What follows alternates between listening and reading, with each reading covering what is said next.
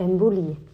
Bei einer Embolie kommt es zum Verschluss von Blutgefäßen durch einen Embolus, der aus körpereigenen Substanzen, zum Beispiel Trompen oder Fett, oder körperfremden Substanzen, zum Beispiel Luft oder Fremdkörper, entstanden sein kann. Der Embolus strömt so lange im Blutfluss, bis er sich in einer Verengung festsetzt.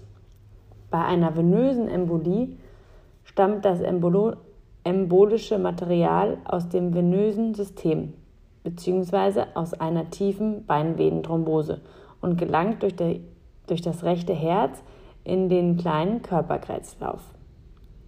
Eine Lungenembolie ist die Folge. Startet der Embolus bereits im arteriellen System, können alle Arterien des großen Kreislaufs vom Verschluss betroffen sein. Die arterielle Embolie kann zum Schlaganfall oder zum Infarkt in anderen Organen führen. Recht oft betroffen sind Nieren, Milz oder der Darm. Auch die Mangeldurchblutung einer Extremität ist möglich. Bei der paradoxen Embolie gelangt der Embolus aus dem venösen System durch ein Loch in der Herzwand in den Kör Körperkreislauf, ohne die Lunge zu passieren. Diese Form ist sehr selten. Nach den unterschiedlichen Materialien, aus denen der Embolus entstehen kann, unterscheidet man Thrombem Thrombembolien.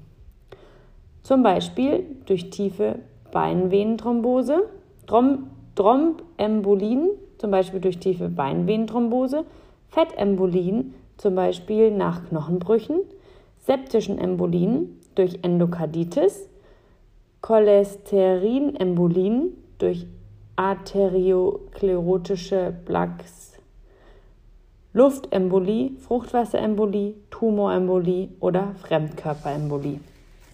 Infarkt. Als Infarkt bezeichnet man einen durch mangelnde Sauerstoffversorgung entstandenen Gewebsuntergang, ischämische Nekrose.